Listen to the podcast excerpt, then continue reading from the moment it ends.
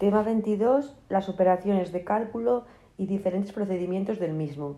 Escrito, mental, estimación y calculadora. Aunque hemos visto que en primaria se trabajan los cuatro conjuntos numéricos, voy a explicar la comprensión de las cuatro operaciones numéricas partiendo de los números naturales. Para profundizar en la comprensión de la suma, es necesario que nuestro alumnado comprenda ciertas propiedades. La propiedad interna, que dice que la suma de dos números naturales es un número natural, el elemento neutro, que si sumamos 0 a cualquier número natural el resultado no varía, la asociativa, donde, que explica que la suma de tres o más números es independiente de las agrupaciones que se realicen para obtenerla, y la conmutativa, que la suma de dos números naturales es independiente del orden en que se sumen. La resta es la operación inversa a la suma y en el caso de los números naturales hay una restricción importante, puesto que solo se puede restar cuando el sustraendo es menor que el minuendo. En relación a las propiedades, no cumple la mayoría de las de la suma, solo la del elemento neutro en una dirección. La multiplicación tiene diversos significados. Puede entenderse como la suma reiterada de una cantidad o como el área que ocupa el producto de dos factores. Es también un sistema algebraico que cumple estas propiedades. La propiedad interna, el elemento neutro 1, la asociativa, la conmutativa y la distributiva. La división es la propiedad inversa a la multiplicación y se puede asociar al reparto y a la medida. De esta visión surgen dos ideas fundamentales asociadas a la división. Las partes iguales que se consiguen y el resto, que no se puede repartir o no se puede medir, y al que es importante darle significado. Al igual que sucede con la resta, la división no cumple la mayoría de las propiedades de la multiplicación, pero cumple una singular, que es básica para comprender las relaciones en otros conjuntos de números y que es la propiedad fundamental de la división. Si multiplicamos o dividimos el dividendo y el divisor por el mismo número, el resultado no varía.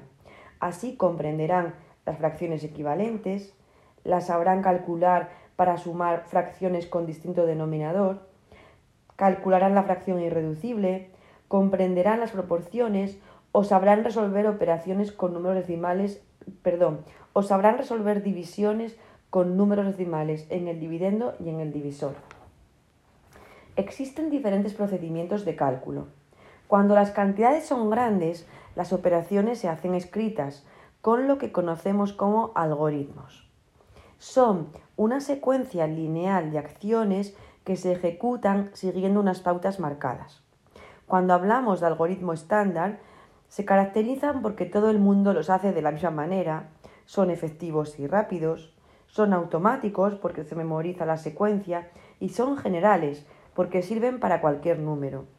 Actualmente también se empiezan a utilizar otros algoritmos, como los ABN, algoritmos abiertos basados en números, introducidos por Jaime Martínez Moreno y que se llaman abiertos porque implican formas flexibles de hacer los cálculos, y basados en números porque se parte del número y no de la cifra. Son más intuitivos porque permiten relacionar la operación con el propio proceso mental de cada alumno o alumna. Y esto facilita el aspecto funcional de la comprensión numérica. El cálculo mental se usa para hacer un cálculo rápido y cuando los números se pueden manejar mentalmente. Si pensamos por un momento que los alumnos y alumnas de primaria aprenden de su entorno más cercano, es difícil encontrar situaciones reales en las que utilicen cantidades muy grandes, así que es importante practicarlo habitualmente y con diferentes estrategias, descomposición, asociación, intercambio de términos, eliminar los ceros, etc. La estimación se usa para hacer un cálculo aproximado cuando no necesitamos conseguir un resultado preciso. Es muy importante en la segunda fase de la resolución de problemas cuando elaboran la estrategia y pueden probar diferentes planteamientos.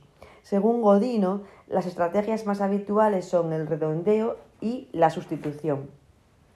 Aunque el cálculo mental y la estimación se usan muy a menudo, también el cálculo escrito, es muy importante el uso de la calculadora, no solo para hacer cálculos exactos, sino, como propone María Antonia Canals, como un recurso para la comprensión numérica, haciendo actividades como juegos con el teclado, o para estudiar la numeración en base 10, o para resolver problemas mucho más rápido.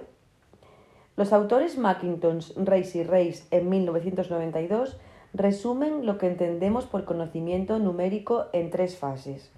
Que el alumnado tenga conocimiento y facilidad con los números. Que el alumnado tenga conocimiento y facilidad con las operaciones. Y que además aplique esos conocimientos y esta facilidad en la resolución de problemas. Podríamos resumir entonces las capacidades que hay que trabajar en seis hacer agrupaciones, clasificaciones, ordenar, seriar, buscar equivalencias y practicar el cálculo en sus diferentes procedimientos. Como el alumnado no madura a la vez ni lo hace de la misma manera, es necesario pensar en todos y todas, haciendo un diseño de la programación que ofrezca diferentes opciones de representación, acción, expresión y compromiso, para que todos quieran y puedan estar, participar aprender y permanecer en el contexto más ordinario posible. Estos son los tres principios del DUA que voy a intentar integrar en mi propuesta de intervención educativa, que es el último punto del epígrafe y que voy a exponer a continuación.